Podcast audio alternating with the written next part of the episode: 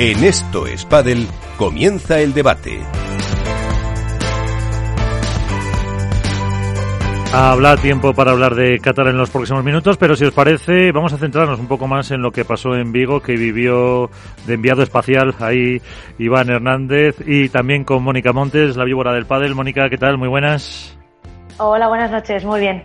Muy bien. Eh, con Iván hemos analizado un poco antes esas eh, partidos, esos triunfos, esas eh, novedades que dejó Vigo. Y yo antes, y bueno, ahora, ahora habláis también, eh, Iván, decías una cosa antes que me ha parecido interesante sobre la pista. Ahora lo preguntaremos a nuestra protagonista, pero había veces en que los jugadores sacaban la bola muy fácil y otras que parecía imposible. Y se hacían puntos eh, eternos. Yo me acuerdo en semis, eh, ¿contra quién jugó Paquito en, semis? No me acuerdo ahora de dinero, que fue el de los calambres.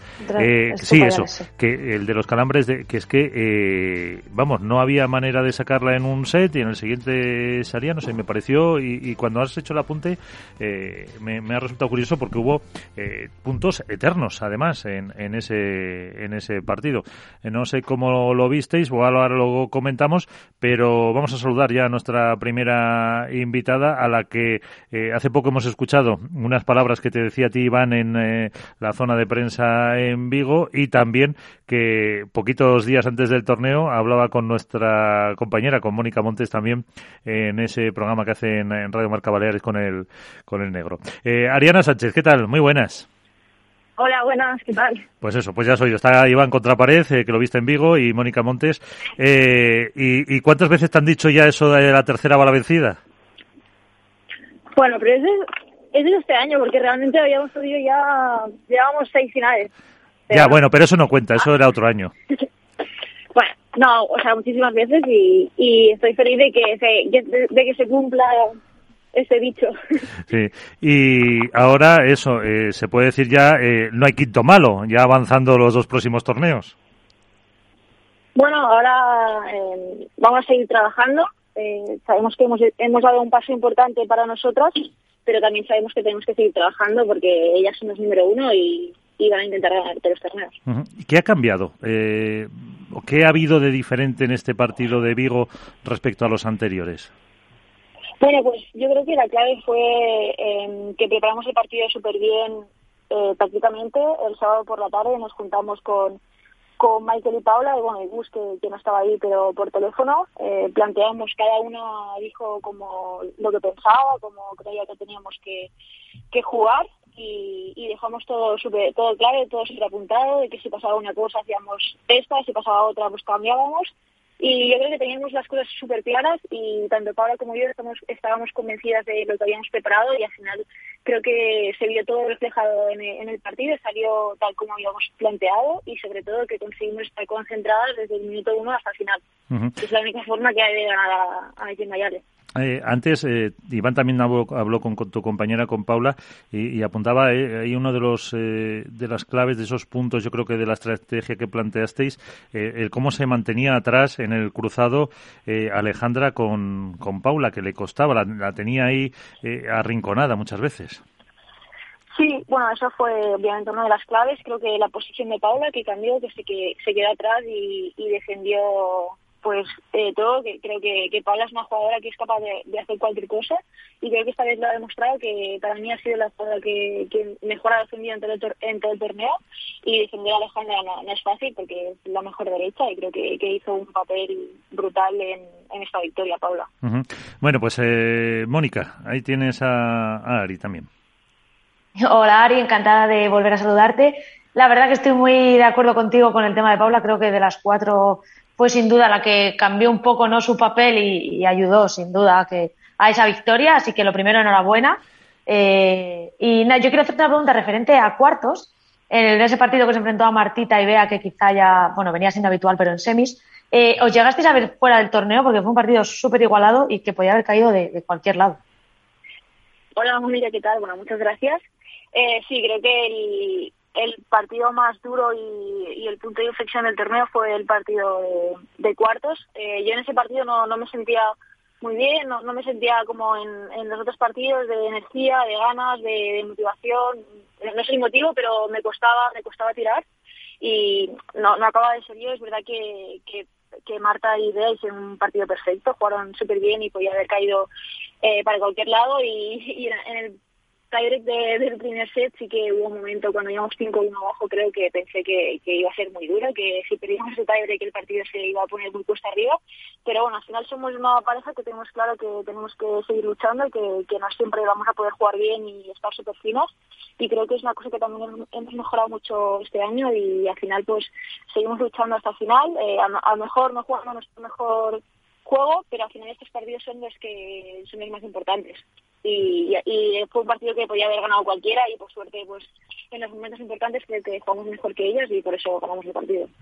Ahora le dejo a Iván, pero antes eh, él lo ha apuntado que él estaba allí, bueno, y lo que se veía por la tele, ¿cómo era la pista? Porque a mí eso, eh, lo decía yo hace un momento que había eh, partidos en los que parecía rápida, partidos en los que parecía lenta, ¿cómo la vivíais vosotras ahí? Sí, la pista estaba, bueno, estaba como, como de red, así lentita, lo que pasa es que en el pabellón había aire acondicionado y cuando estaba ahí más el aire pues salía más. Y a lo mejor sí que los partidos de la primera hora como por ejemplo creo que, los cuartos contra Marta y Bea jugamos a las nueve y media. Y luego eh, la final la semis la final también en la primera hora que a lo mejor el pabellón estaba un poco más frío y aún no se, no se notaba tanto ese calor y entonces la bola salía un poco menos. Pero sí que es verdad que luego se veía en, en los chicos o en los partidos por la tarde por ejemplo las semis de de, de Majo contra Ale, que, que sí que salía un poco más es más por el tema de, del horario y, de, y del tema del calor. Iván. Sí, sí, eso es lo que... Hola Ari, buenas noches.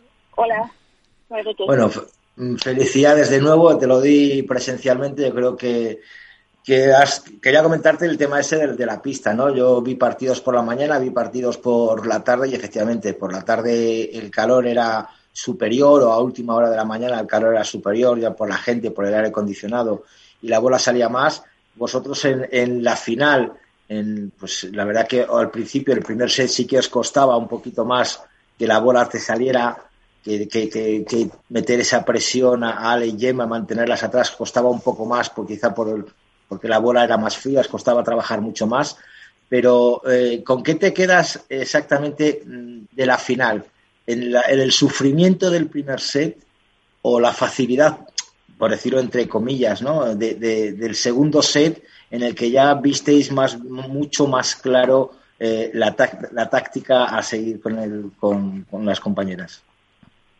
Sí, bueno, yo si te soy sincera, o sea, el primer set sí que es verdad que íbamos abajo y creo que íbamos 5-4 eh, y restábamos para, bueno, ellas sacaban para ganar el partido, pero yo en ese partido particularmente eh, sentía que si nosotras jugábamos bien y hacíamos lo que teníamos que hacer, seguíamos la táctica y tal, podíamos eh, romper y, y llevarnos el partido. Y yo desde el a lo mejor los primeros juegos no, que estaba un poco más dubitativa yo y fallé ahí unos puntos de oro, pero luego ya cuando estaba más metida en el partido sentía en todo momento que si cuando, cuando hacíamos las cosas bien eh, íbamos a, nos lo podíamos llevar y ese partido sentía que, que lo podíamos ganar, eh, no como en otros torneos que a lo mejor no, no tenía esa sensación. Entonces me quedo yo con ese con ese pensamiento de en todo momento que de en todo momento lo teníamos bastante por decirlo controlado y, y tenía la certeza de que eh, esa, esa, ese era el día y que, íbamos a ganar. Sí, porque no, yo, perdona, yo veía muchas veces que, que te enganchabas mucho con, con Gemma. Eh, yo tengo aquí apuntados muchos por cuatro, por tres de Gemma, muchas bandejas, muchas voleas hacia tus pies. Entonces ahí casi como que te veías obligada a jugar al paralelo con, para que Alejandra jugara con, con Paula y ahí en ese cruzado que sí que estaba ganando Paula la partida, tener la posibilidad de tú entrar ya a rematar el punto.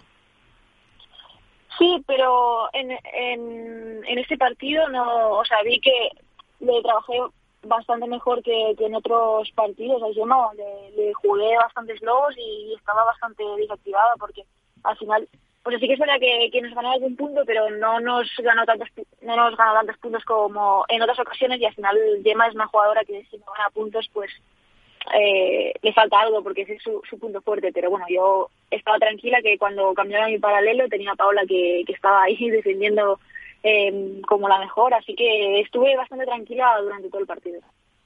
Bueno, sabes que ahora eh, se habrán visto el partido eh, Rodri, etcétera, eh, y ya habrán visto todas las tácticas. Eh, para el siguiente tendré que, o tendrá que pensar eh, Michael alguna cosilla nueva.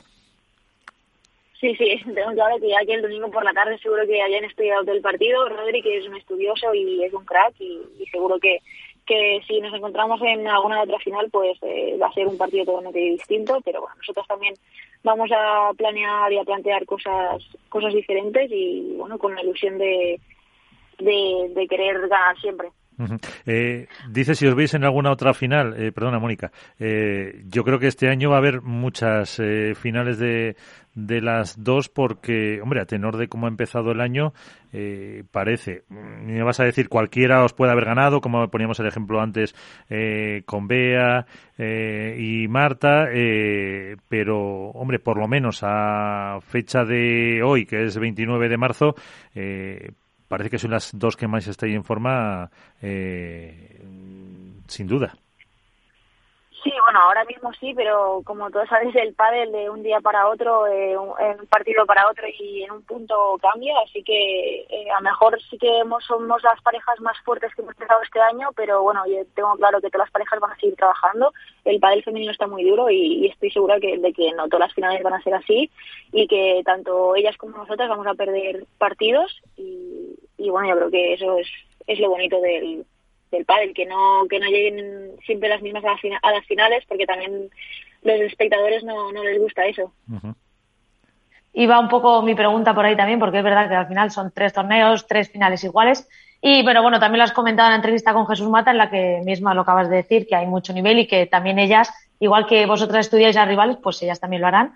Y cada vez encontrarán esos puntos. Entonces, ¿qué, ¿cómo trabajáis con eh, los preparadores o Paula y tú, que además soléis estar más bien en la distancia? Ese, esa, ese punto de sorprender o por dónde creéis que podéis mejorar para, para no ser la misma pareja y que no os pillen el truco y poder seguir ganando partidos que aunque el padre sea muy variante, entiendo que estaréis encantadas de llegar a las finales, claro. Sí, claro, yo ahora mismo te firmo eh, jugar todas las finales del año, de no sé cuántos torneos son. Eh, ojalá sería una muy buena señal. Pero bueno, nosotras, eh, como todas las jugadoras, pues eh, estudiamos a, todas y, al final lo importante es que tenemos mucho que mejorar. Yo, por ejemplo, puedo ser mucho más agresiva, que quiero tengo que ser. Paula es más agresiva y le faltaba un poco la defensa, que creo en este torneo ha demostrado pues que, que lo está trabajando muy bien y que puede mejorar muchísimo aún. Así que nada, lo, bueno es que tenemos muchas cosas a mejorar y lo tenemos clarísimo con todo el equipo. Eh, hacían referencia, eh, Mónica, a la entrevista que te hacía nuestro compañero Jesús también en, en eh, Marca, y, y, ahí el titular que dicen es, no me gusta ver un torneo solo masculino, querría estar en Doha también. Eh, bueno, y Iván y Mónica y yo también, aunque Jesús y Alberto sí están, sí están por allí. Eh, ¿cómo, lo, ¿Cómo lo veis eh, ahora mismo eso de, participar las chicas en el torneo de la, de la FIP? Bueno, yo principalmente tengo muchas ganas de, de participar. En la entrevista he dicho que espero que, que más pronto que tarde pues se llegue a un buen acuerdo entre QSI, FIP y, y las chicas y que podamos estar sé que ellos obviamente quieren, quieren a las chicas. Eh, yo soy la primera que, quiero jugar y sé que muchas eh, compañeras también, pero bueno, tampoco hay que tener prisa eh, y, hay que, ir viendo todo bien. Es verdad que, tenemos ganas de jugar y que, que no me gusta ver un torneo solo masculino porque yo no consigo el, el pádel sin sin las chicas o los chicos. Yo creo que el pádel es fuerte si, si vamos si estamos los dos. Por supuesto. Que se, complementan a la perfección. Y, bueno, me pone triste que, que no podamos estar eh, las chicas por, por A o por B. Eh, no por ellos, porque ellos lo, eh, lo, nos quieren. Así que nada, espero que y deseo que, que en el próximo estemos. Ari, yo quería preguntarte respecto a este tema de, del Qatar y del QSI. ¿Crees que, el hecho de que World Padel Tour haya igualado los premios entre chicos y chicas haga que la asociación de jugadoras de pádel se inclinen más por World Padel Tour que por USI? No, yo no creo que, que, estén inclinados por un por un circuito o por el otro. Al final, lo que ha hecho World Padel Tour es una cosa que, que veníamos eh, que veníamos luchando y creo que eso marcará un antes y un después. Estamos eh, muy felices, pero no creo que sea eh, un hecho que haga que, se inclinen más por un lado o por el otro, sino que tenemos que ver cómo avanzan las negociaciones y, a ver cómo, premio. ¿Tú crees, ¿Y tú crees que, que, el circuito Premier Padel igualará los premios entre chicos y chicas o vais a, o si aceptáis a lo mejor vais a volver otra vez a esa desigualdad que antes teníais? Yo eh, no sé exactamente si, si, si van a igualar, eh, no, no, tengo información de eso, pero bueno, ojalá, ojalá que sí, yo creo que, que ellos eh, son los primeros que, que quieren eh, la igualdad y dar las mismas oportunidades a los chicos y a las chicas. Y bueno, tenemos que ir viendo cómo, cómo avanza todo, cuáles son los siguientes pasos y, yo creo que, que sí que van a, que van a igualar. Pues eh, lo veremos, porque además tampoco hay eh, ningún mayor de estos anunciado de Qatar todavía. Si no me contradice Iván o Mónica, no hay ninguna fecha nueva.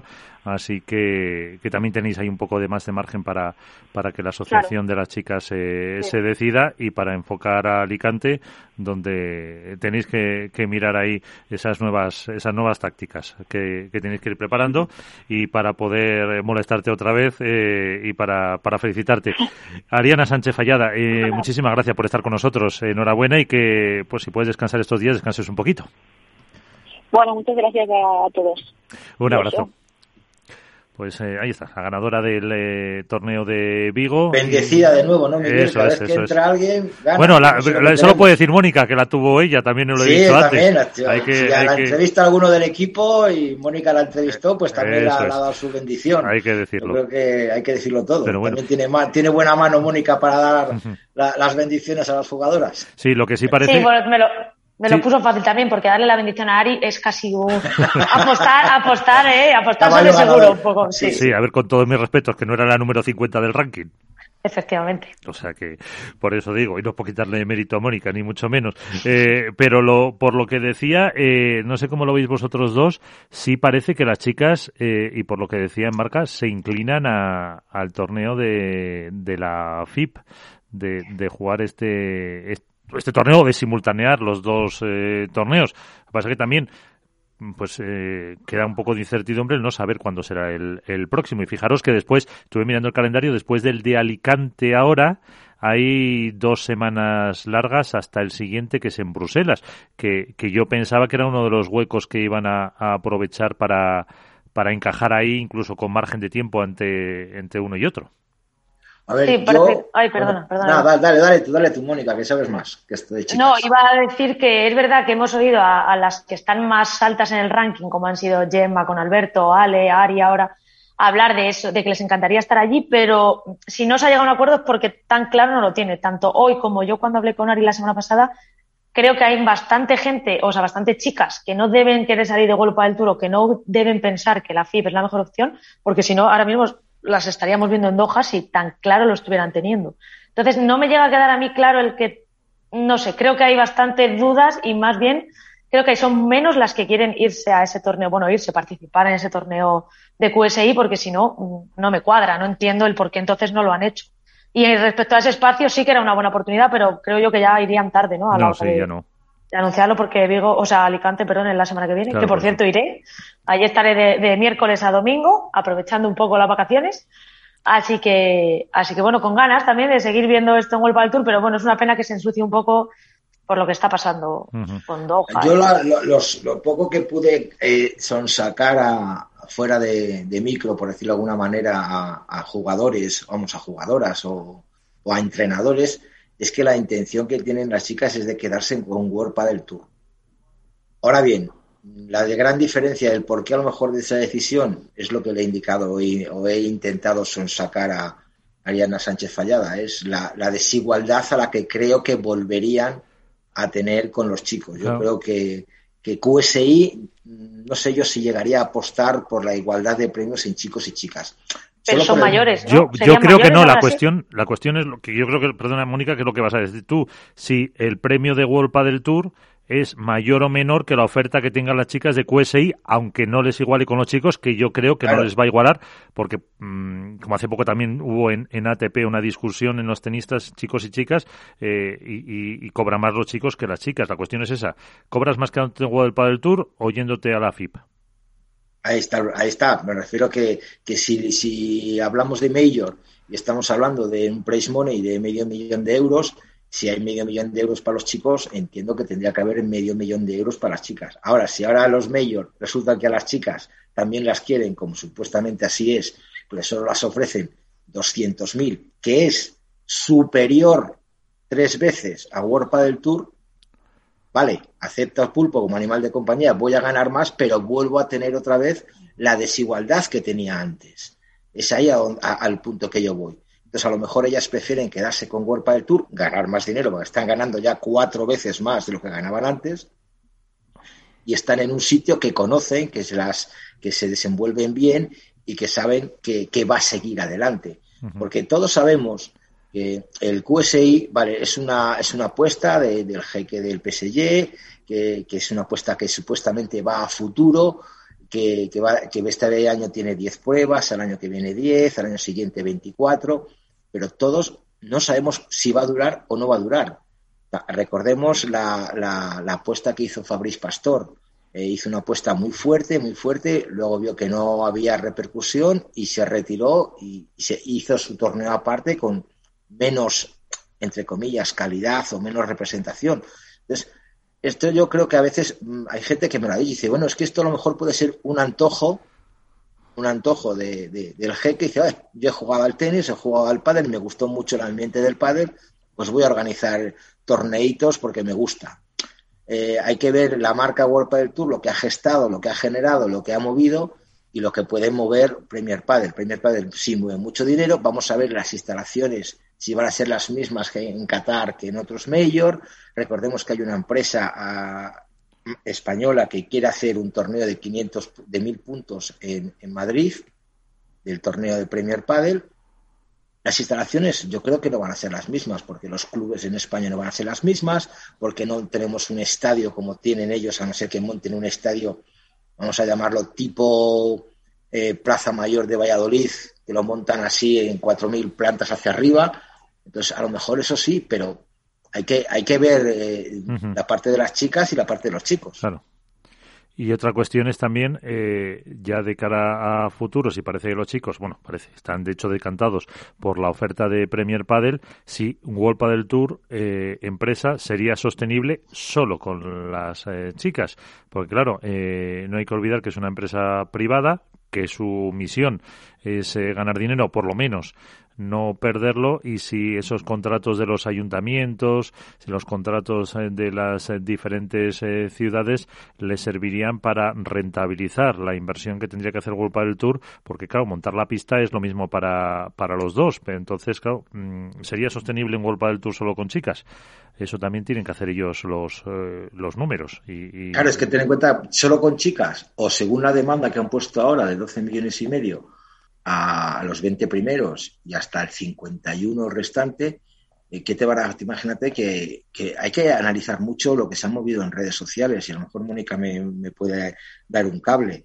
Muchos jugadores han dicho, por respeto a los, a los espectadores, vamos a jugar World del Tour, digo. Pero tú imagínate, ¿y si se plantan los 70 primeros y dicen que no juegan un World del Tour?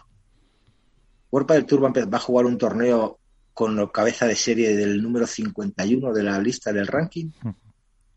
Porque claro, estamos decir, no, no pueden negarse, están infirmados, tienen obligados a jugar World Tour, sí, sí, pero todos sabemos, eh, echa la ley y echa la trampa. A mí me También estaban obligados a no jugar ningún torneo más. O sea, quiero decir Efectivamente. Y todo el mundo puede conseguir un médico amigo que le diga que le duele la uña de dedo meñique y que no puede jugar. O COVID o lesión de, de la apatía de la gafa. Vamos a ver, o sea... Bueno, vimos algo parecido en el Campeonato de España. Efectivamente. Por ejemplo. Por ejemplo, las chicas se negaron a jugar y, bueno, pero ahí no estaban obligadas a jugar.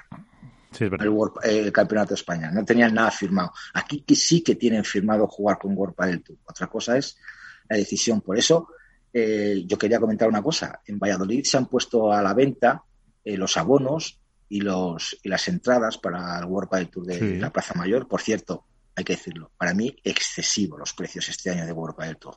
Vamos a dejarlo ahí. Y ha habido mucha gente. Y los, de Madrid y los de Madrid de finales de septiembre se han puesto ya a la venta también.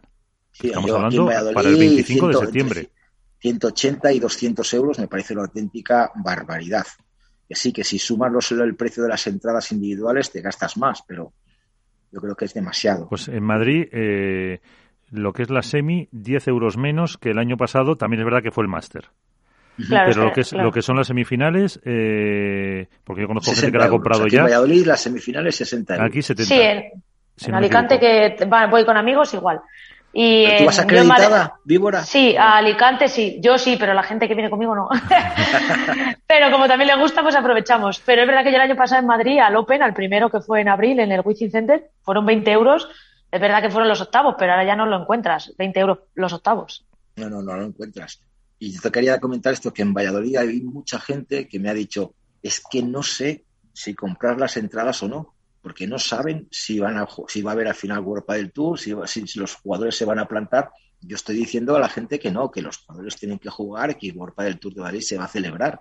Eh, otra cosa son las condiciones y jugadores, pero que se va a celebrar, seguro que sí. Pero claro, la gente dice, es que no voy a pagar 60 euros una semifinal para encontrarme a gente de, previa. Digo, bueno, tienen el mismo derecho. ¿Y por qué no van a poder jugar uno de previa a la final? O sea, yo creo que sí va a haber. Yo creo que este 2022, eh, con sus más, sus menos, sus más tensiones o no, pero yo creo que este 2022 se termina con todas las pruebas que ha cerrado World del Tour, seguro. Ya a lo mejor el 23 ahora mismo, eh, no sé cómo evoluciona porque queda mucho todavía por. Bueno, estamos a principios del, del 22, pero yo creo que este año, con todo cerrado, se, se termina y, como has dicho tú, la profesionalidad que han apuntado los jugadores muchas veces. Sí, y además el, de debérselo a la gente, a ver, no debérselo, sino que al final está claro que lo hacen por el aficionado, porque si fuera por golpe del tour no les darían nada, no habrían dejado de jugar ya. Pero yo creo que es algo que a ellos les repercutiría ya no de manera golpe del tour, sino como lo que digo, con tus aficionados, con tus seguidores, el negarte a ir a un torneo en el que la gente está esperando para verte, sí. Mm, tampoco me parecería por su parte un, acierto. Y además, aunque ellos lo sepan, lo vuelvo a decir, eh, por ahora solo hay un mayor, que es el que está disputando ahora. Es que no hay más. Es que, es que, buscas fechas, es que buscas fechas, lo que dices tú, ahora, a lo mejor ahora entre Alicante y Bruselas y tal, pudiera ser una fecha ahí, pero serían meterse una paliza de, viajes, de tres, tres semanas seguidas de torneo, más el viaje, porque supuestamente los medios dicen que puede ser Nueva York, imagínate cruzar el charco con el jet lag y todo jugar allí, me parecería normal, a lo mejor que fueran a jugar a Londres, a Roma o a París por ser Europa y por no tener esas grandes distancias de avión, pero, pero se la juegan, se la juegan, porque te puedes jugar. Es que es lo que estábamos comentando el otro día, Miguel y Mónica. Imagínate que se lesiona un Paquito Navarro, un Lebrón, un Galán, un Verasteguín en Qatar. O sea, es que esa es gorda. Sí, porque no, se habla poco de eso, pero donde está el cuerpo está el riesgo y, claro, al final te sometes también a, no descanso, al viaje, a Doha, ni más ni menos, o sea que sí es, es arriesgado, pero bueno, entiendo que, que les debe de compensar todo el riesgo que quieran tomar. Eh, creo que esta semana los chicos también puede ayudar a que las chicas se decanten o terminen de convencer a las que estén indecisas el que les cuenten pues cómo lo han visto ellos aunque es verdad lo que apuntabais, que lo que tú dices, y si es un calentón y, no sale adelante y dejo golpe al tour, que es lo seguro. Es que claro, no, es tan yo, fácil. yo, creo que no, pero más que por el jeque, porque está la propia Federación de Padel detrás. Y entonces, eh, mm, si quiere que sea una apuesta de futuro para que el pádel sea olímpico y con todos los condicionamientos que han dicho, eh, debería mover Roma con Santiago para, para seguir con el torneo. A lo mejor no con la eh, grandilocuencia, utilizo la palabra de Alberto Bote, me decía antes, de lo que han organizado ahí, eh, un nivel más modesto, pero eh, yo creo que la federación como tal, con todo lo que ha movido, con esa denuncia ante la Comisión Europea, no puede echarse atrás para la, para la organización de, su propio circuito que se una a los eh, Cupra FIP, eh, los, todo, bueno, todas las categorías de la FIP, el FIP Oro, que la verdad que me pierdo un poco, pero que está también apostando para que esos otros jugadores tengan también eh, visibilidad por, por, por, muchas partes de, de Europa o, o, la semana, hace 15 días que hablamos, Iván, con eh, José Carlos Gaspar, que, que, estaba en Egipto, en otro torneo de la, de la FIP. Por, por eso yo creo que, que la, la apuesta es, eh, ya no tiene vuelta atrás, eh, lo que puede variar un poco el tamaño o el, de lo que lo de lo sí, que lo aparte hay que, hay que fijarse también en una, una, un pequeñito detalle, ¿no? O sea, en, en las redes sociales. Eh, fijaros eh, las publicaciones que ha habido de los jugadores World del Tour del circuito de Vigo y las publicaciones que hay de los jugadores World del Tour del torneo de Qatar. Están todos como locos. subiendo información, subiendo historias. Eh, Ramiro Moyano ha subido siete, ocho historias. Hoy Coello ha subido otras tantas. Paco Navar, Paquito, todo el mundo subiendo desde el aeropuerto, la llegada, el hotel, subiendo información. Hay cantidad de cuentas de Padel Qatar, Doha Qatar, Padel Premier. O sea, están subiendo muchísima información y en cambio del de Vigo, pues eh, el post del el post de que ponían cada jugador después de cada partido y poco más. Yo creo que también ahí se ve eh, lo que quieren hacer ellos, lo que quieren mover, lo que quieren que se vea y dónde quieren hacer daño también, como lo, de taparse, lo de taparse el parche y, todo eso. Yo creo que. Y otra cosa muy interesante, Mónica, que ahí me creo que me vais a dar la razón, es el idioma. Ahora os fijáis, en todos los partidos, desde 32 avos de final, a los jugadores, a los campeones les entrevistan. Claro, el 90% de los jugadores españoles no saben hablar inglés. Salvo ayer Mike Yanguas, que lo maneja perfecto o tal, el resto necesitan traductor y necesitan todo, que es algo que si quieren globalizarlo, tienen que empezar a manejar ese idioma para poder eh, hacer las interviews, hacer las entrevistas, que, es algo que, pues, que ayer se vio mismamente con Momo y Javi Rico, con, con, la, con la compañera Bárbara Argentina haciendo la traducción, y que es algo que van a tener que, que mejorar mucho también para la imagen de ellos, de ellos mismos. Sí, ha, pasado en todos los, eh, en los tenistas, en, en, el mundo de la moto, eh, muchos eh, jugadores o deportistas españoles han tenido que, que aprender inglés porque al final es, el, es el idioma en el que te, te mueves. en, en otras deportes es, es, lo normal y al final pues no te queda más remedio. O sea que se supone que lo, que lo hará. Eh, enseguida vamos eh, a volver a, tratar este tema eh, y como un paréntesis que no hemos hablado nada, Iván, hasta ahora, enseguida volvemos a, hablar de Qatar, que esperamos protagonista. la final de chicos, que, que me acabo, acabo de quedar en la cuenta, lo has dicho Paquito, que no hemos hablado nada de ese primer triunfo de Paquito y Martín Dineno frente a Lebron y Galán. El año pasado, no sé si fueron cinco torneos los que ganaron seguidos eh, Paquito y, Martín, pero ninguno de ellos había sido contra la pareja número uno del mundo. Eh, también eh, la dos gana la uno en chicos y es significativo porque había algunas dudas en el primer torneo en el de Miami de Paco y Martín, pero, pero estuvieron en un nivel impresionante. No, no, la verdad que, sí, efectivamente es la primera vez que gana la número 2 a la número 1. Era la primera vez también que las cuatro primeras cabezas de serie de, de chicos llegaban a, semifinales, porque siempre se colaba, como quien dice, un extra o un coello vela o tal, y bueno, esta vez han sido las cuatro primeras. Y yo creo que Paquito Navarro y, Martín Dineno hicieron una final muy, muy, muy trabajada, muy dura, que venían también de una semifinal contra de Extupa, que les costó muchísimo, con calambres por parte de, de Dineno en el último set, que tuvo que, pedir muchísima ayuda médica porque no, no podía ni, ni jugar, no se esperaban quizá ese resultado, se tuvieron que poner el mono trabajo.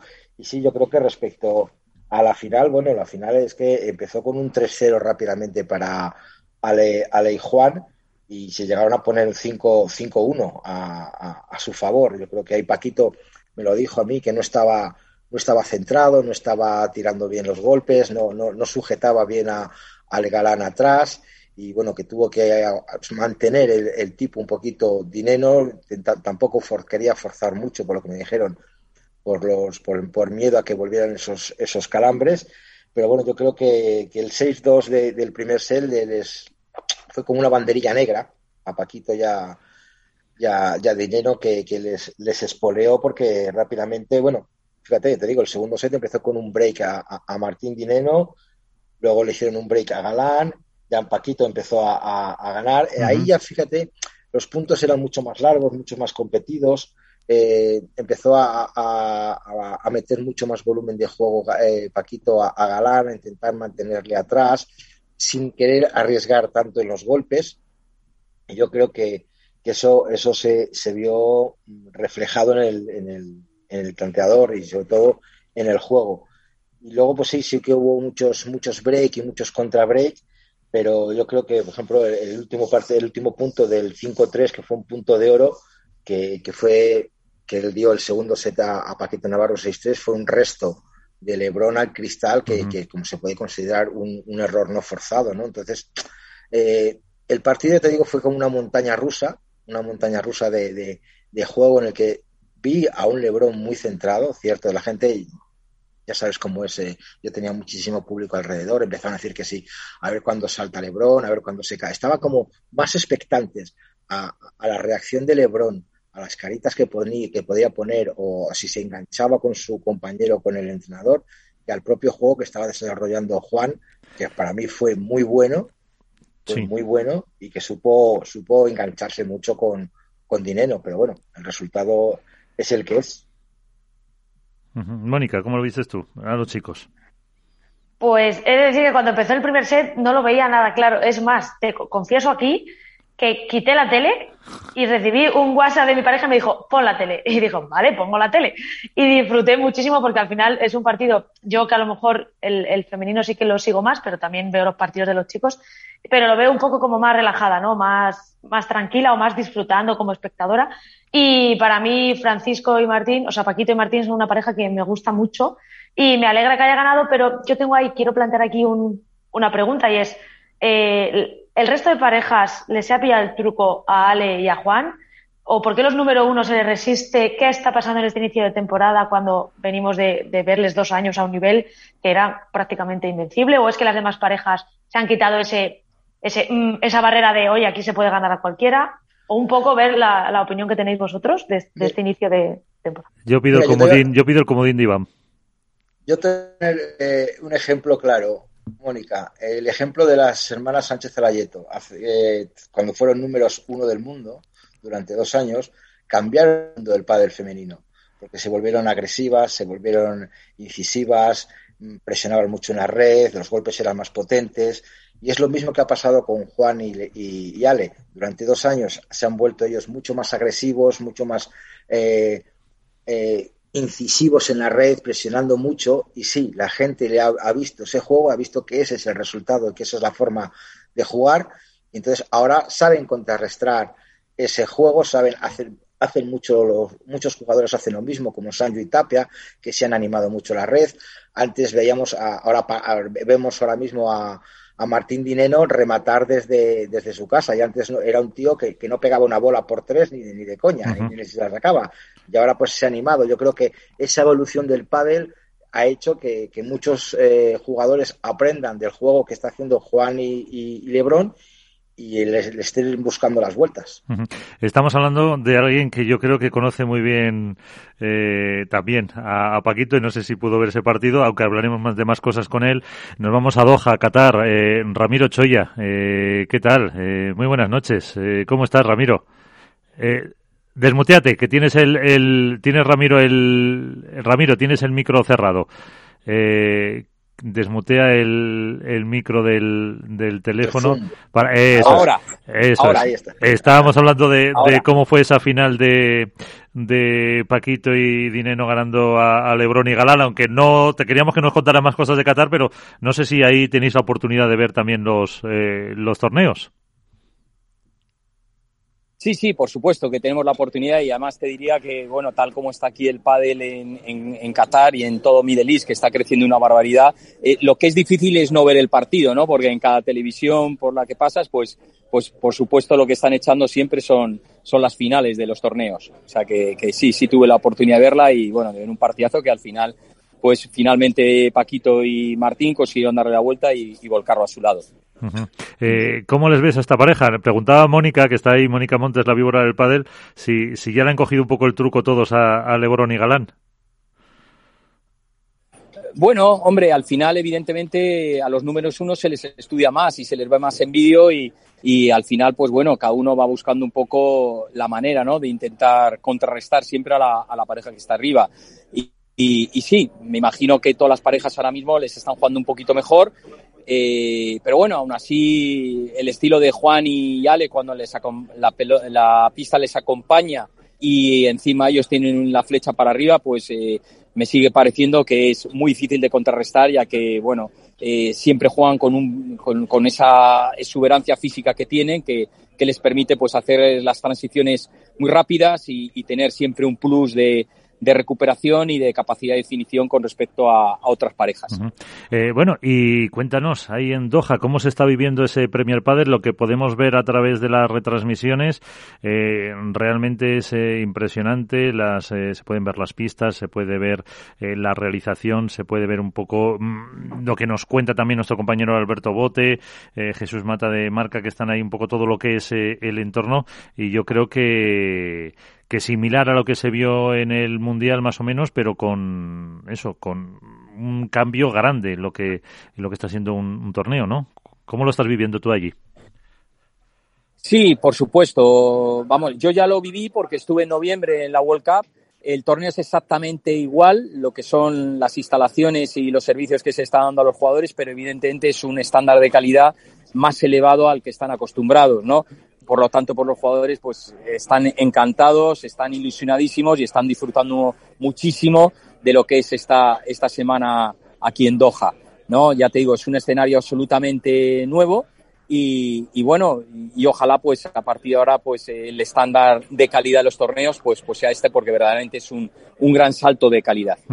Eh, ayer, bueno, sorprendía o no también porque eh, había eh, poco público en las gradas, también es verdad eh, que decían que seguro que un World del Tour en 32 avos tampoco iba nadie, pero por la afición que dices, yo creo que a partir de ya de cuartos semis sí responde el público porque los cataríes nos contabas cuando hablamos contigo, eh, pues no sé, hace unos meses que, que realmente la afición eh, era tremenda, que contaba encontrar pistas tanto para chicos como para chicas y que, y que ese, pues, esa afición eh, la que va a responder.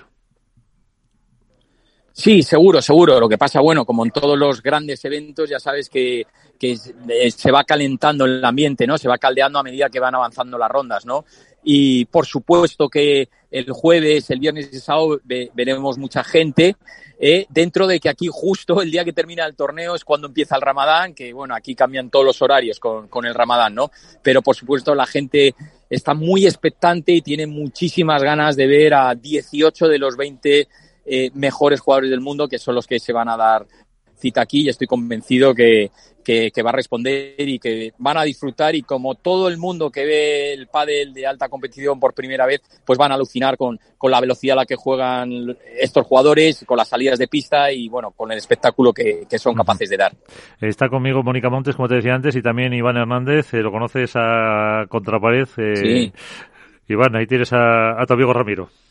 Don Ramiro Choya, un placer Hola, volver a saludarte te tengo miedo, que tú siempre eres no, muy agudo. Con que no, que no, que no, que no, Iván, que soy bueno siempre. Iván es un yo cachito, bueno es un cachito de pan. Eh, Lo que pasa que es la fama o sea, que me han creado estos, por decirlo, capullos de que mis compañeros de radio que siempre me presentan como que voy con el cuchillo entre los que dientes. No, que no. Y, Iván, Iván a mí no. me encanta, me, me encanta la manera que tienes de hacer periodismo y las preguntas que haces. Me encanta, porque siempre son verdaderamente buscando, eh, buscando que el entrevistado se salga de la respuesta estándar. Me encanta, bueno, de verdad. Menos cuando que... me bueno, no, no, no, no, cuando te toca a ti te gusta menos, ¿no?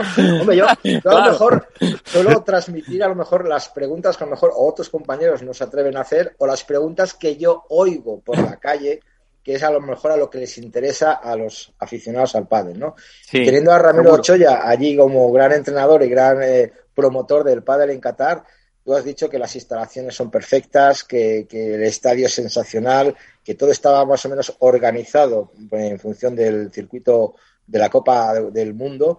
Eh, ahora la pregunta es clara, ¿estas instalaciones o este trato crees que se va a trasladar a otros major que haga QSI a lo largo del mundo?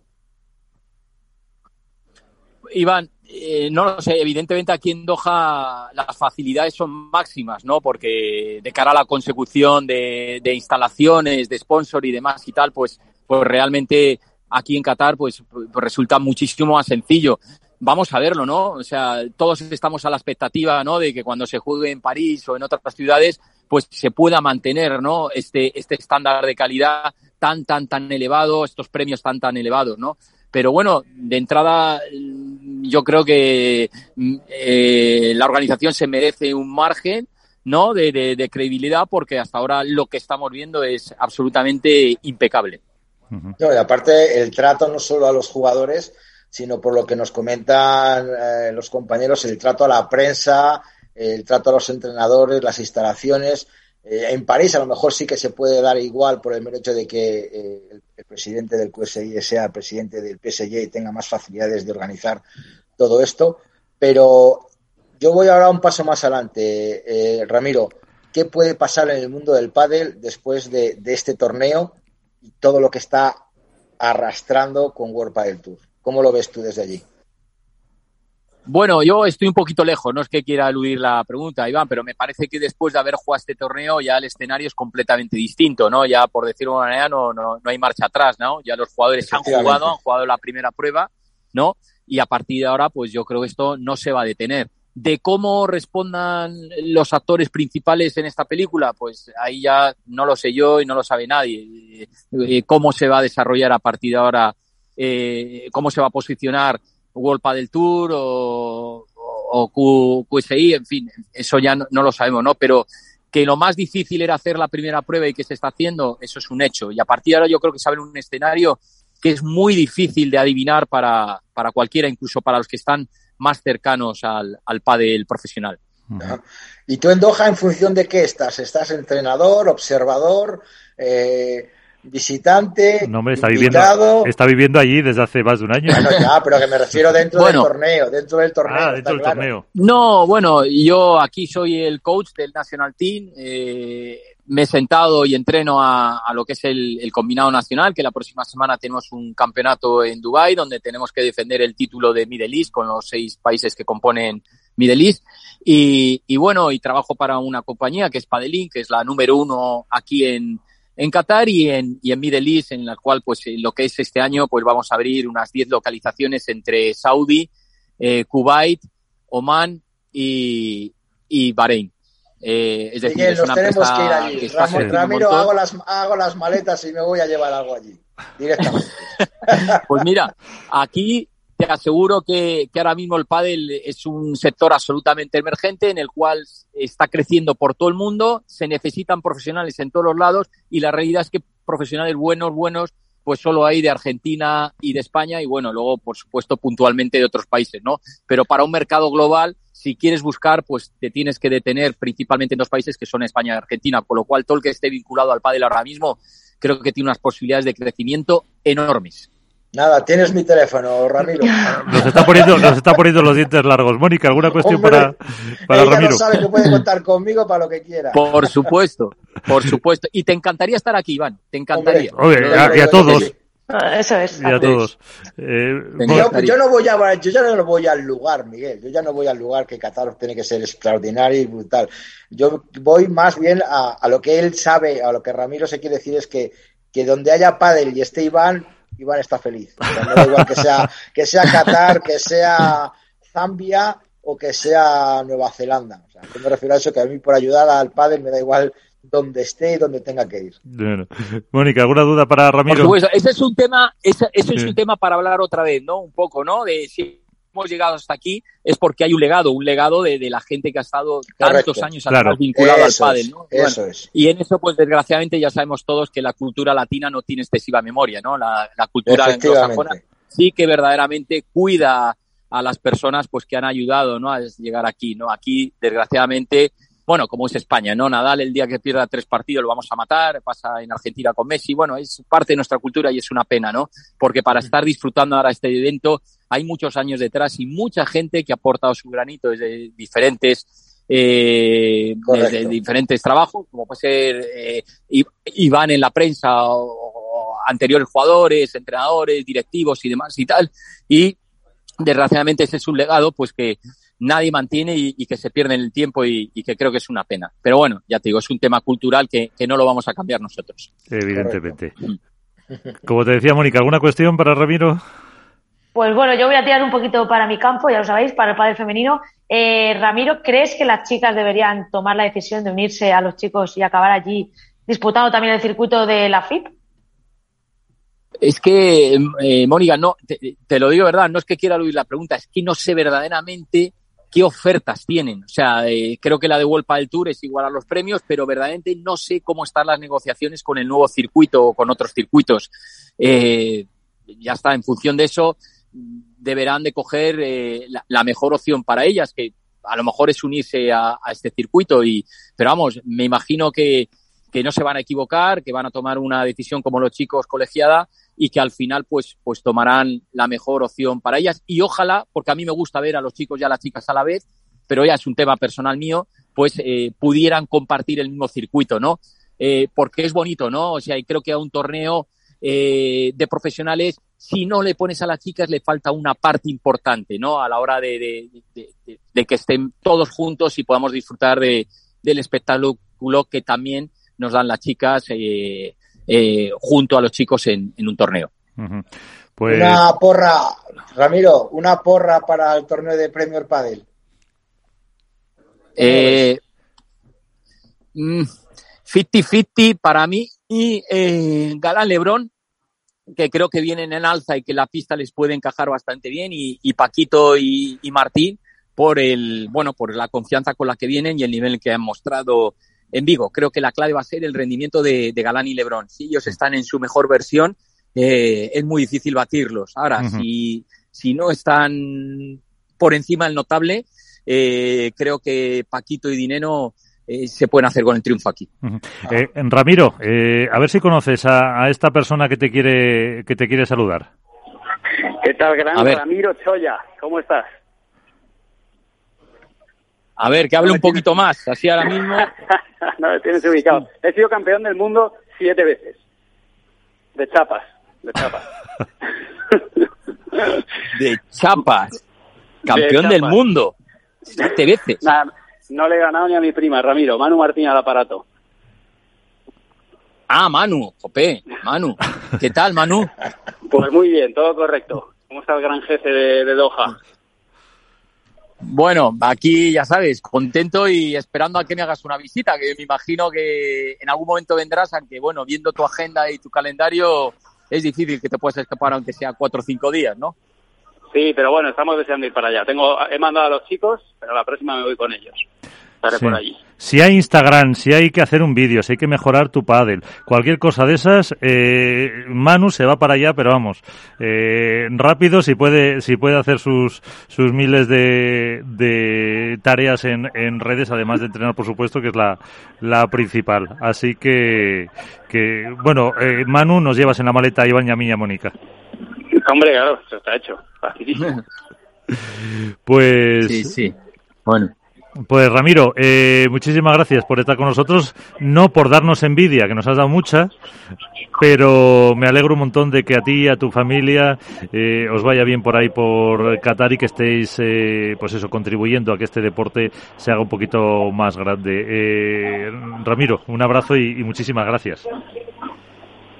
Pues muchas gracias a todos por contar conmigo y que aunque aquí estoy estupendo, de verdad que quiero muchísimo a mi país y que por supuesto los lo extraño y os extraño a todos y sigo toda la actualidad del pádel profesional eh, sin perderme absolutamente ninguna noticia y, ya te digo que bueno que uno está muy bien aquí en Doha pero que al final España es mucho España y, y también se la echa mucho de menos.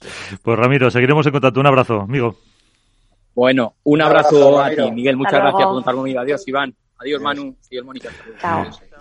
Pues eh, fíjate, eh, nos contaba Manu que está en Qatar, pero están abriendo, están abriendo, te quedas por aquí, ¿no? están abriendo clubes en eh, Arabia Saudí, en Emiratos, en Bahrein, en Kuwait. Eh, no veas la envidia que nos ha dado por ver un poco eh, cómo está evolucionando el mundo del pádel, cómo está cogiendo ese auge en, en, ese Middle East, como dicen, Oriente Medio, eh, que tú también has estado por allí, Manu, pero dice que el, auge es eh, imparable y sobre todo un, recado que, ha dejado Ramiro también dice que, mm, pues que se está valorando un poco la cultura de todos los que han hecho algo por el pádel en, en, España. Eh, que tú además sí has estado también por esas, esas zonas y lo conoces, ¿no? Sí, la verdad que está siendo bastante efervescente, ¿no? el crecimiento del pádel por allí y, esto es algo que notamos, bueno, yo creo que, que, prácticamente todos los jugadores han pasado ya por allí, ya no solo ahora a competir, sino a realizar cualquier tipo de evento. Y bueno, pues esto es parte del crecimiento natural del pádel, que ya hemos vivido orgánicamente en países de Escandinavia, ahora lo estamos viendo en, en, en pues eso, Oriente Medio, y que también está pasando en Centroamérica, Sudamérica ya estaba un poco más, más desarrollado, ¿no? Pero principalmente Centroamérica y va a pasar en Norteamérica. De aquí a, no sé si serán meses o años, yo creo que más, tirando a meses. Y, bueno, pues eh, creo que estamos en una etapa muy bonita del pádel, que los que llevamos ya mucho tiempo aquí eh, llevábamos deseando que sucediera y ha sido, la verdad, que quizá en un crecimiento que parece que casi exponencial, ¿no? A día de hoy. Pues eh, Mónica Montes, eh, Víbora del Padre, que se tiene que ir, nos tiene que dejar. Eh, muchas gracias. Hasta, hasta el próximo programa. Gracias a vosotros y nada, que paséis buena semana hasta el martes que viene. Eh, y con eh, Manu, para analizar un poco también, hemos estado repasando un poco lo que pasó en Vigo, hemos hablado con Ari. Eh, ¿Con qué te quedas? ¿Qué te llamó la atención del, del torneo, Manu? Bueno, a mí me, me o sea, hablando de la final, la verdad que vi a Paula y Ari muy consistentes, algo que no es. En el caso de Ari sí que le he visto jugar muchas veces así, pero en el caso de Paula la vi más, más consistente que otros días. Y, y bueno, eso unido a, una Yema que sí que me, llamó la atención que Yema no estaba cómoda y, y bueno, creo que fue un poco la, la marca decisiva de, en esa final porque cuando cuando Yema tiene el, cuando está de dulce, que sinceramente en los últimos años es prácticamente siempre, pues ya, claro, ya no, si tú juegas contra Gemma, no te vale cometer la pelotita solamente eh, y esperar el error. Y, bueno, pues le vi con bastantes dudas por arriba. De hecho, en los momentos de choque, Paula y Ari no, no entraban ahí en la zona media, no entraban por abajo y directamente pasaban, pasaban de globo, ¿no? Algo que, que muchas veces con Gemma te, te, piensas, porque cada vez que tú levantas la pelota ella tiene mucha más, mucho más poder de definición.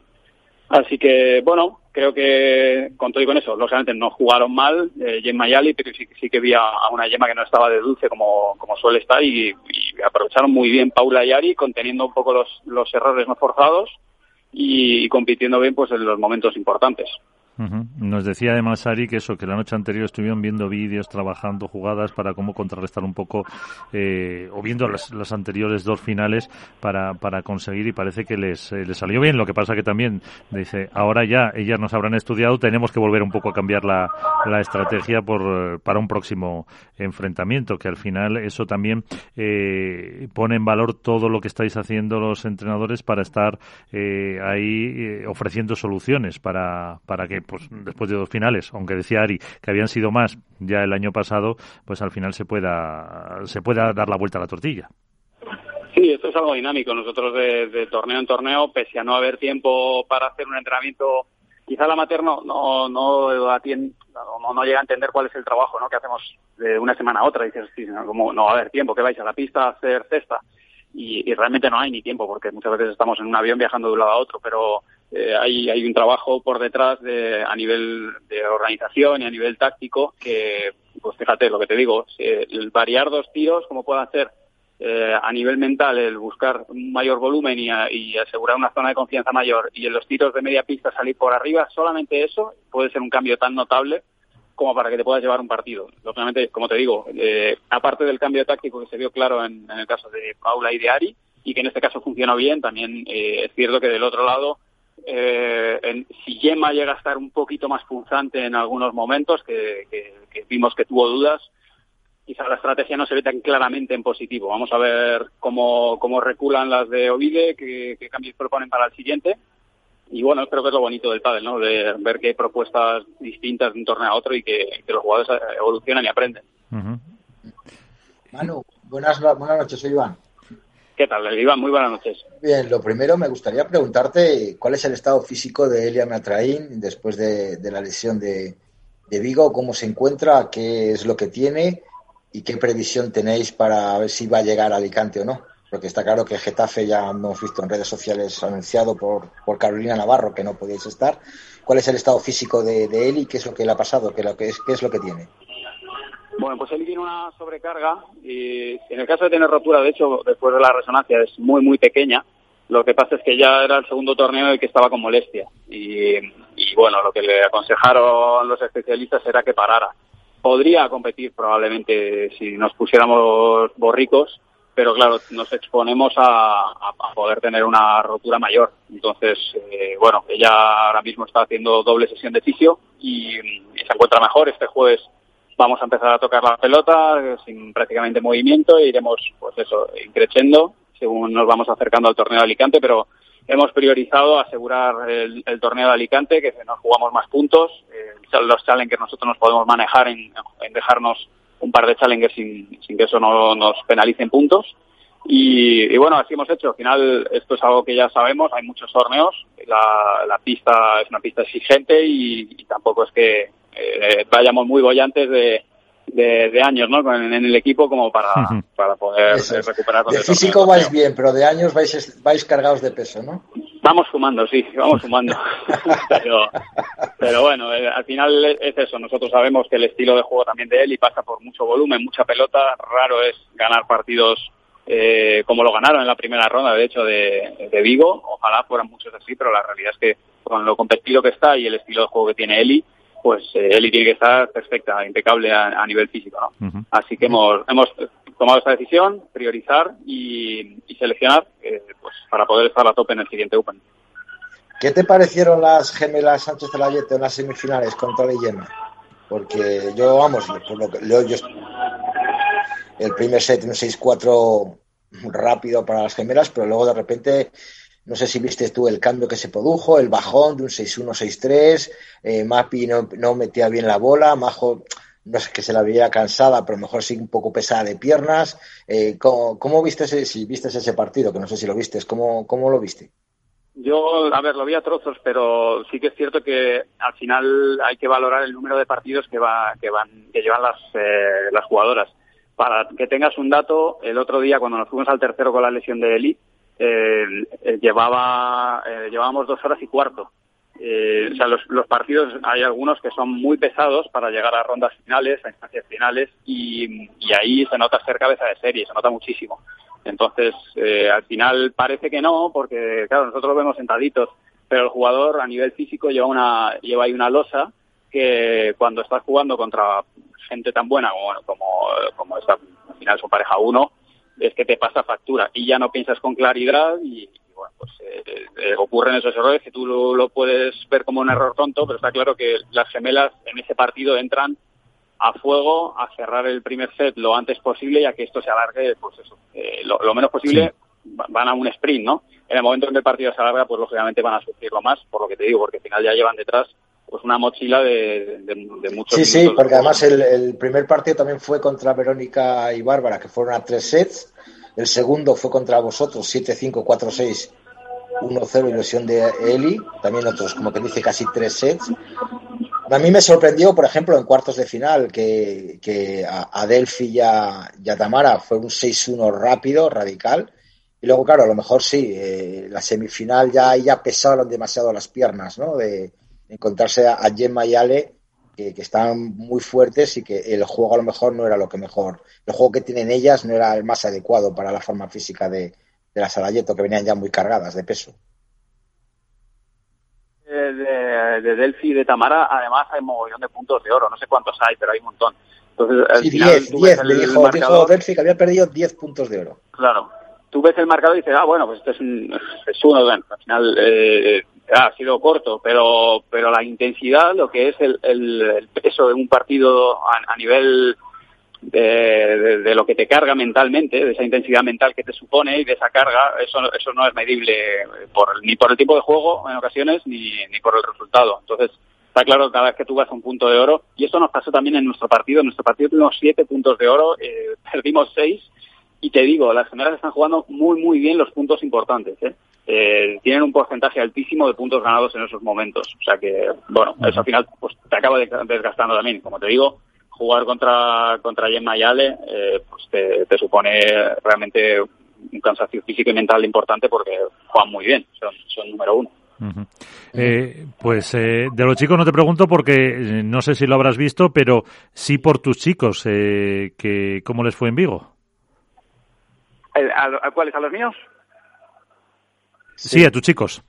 Pues la verdad que nos fue bastante bien. Eh, estuvimos peleando para entrar a cuadro en estas dos últimas eh, rondas.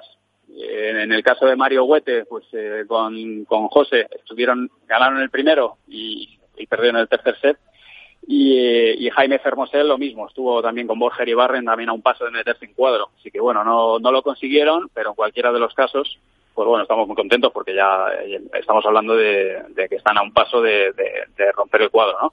Así que bueno, contentos. Ahora tenemos el Challenger de esta semana, que ya pues por suerte también juegan, juegan desde cuadro y tienen menos partidos, que el otro día llevaban, eh, en esa ronda ya van por el sexto partido, ¿no? Y, y, estaban ya pues eso, eh, iban con grúa a, al partido.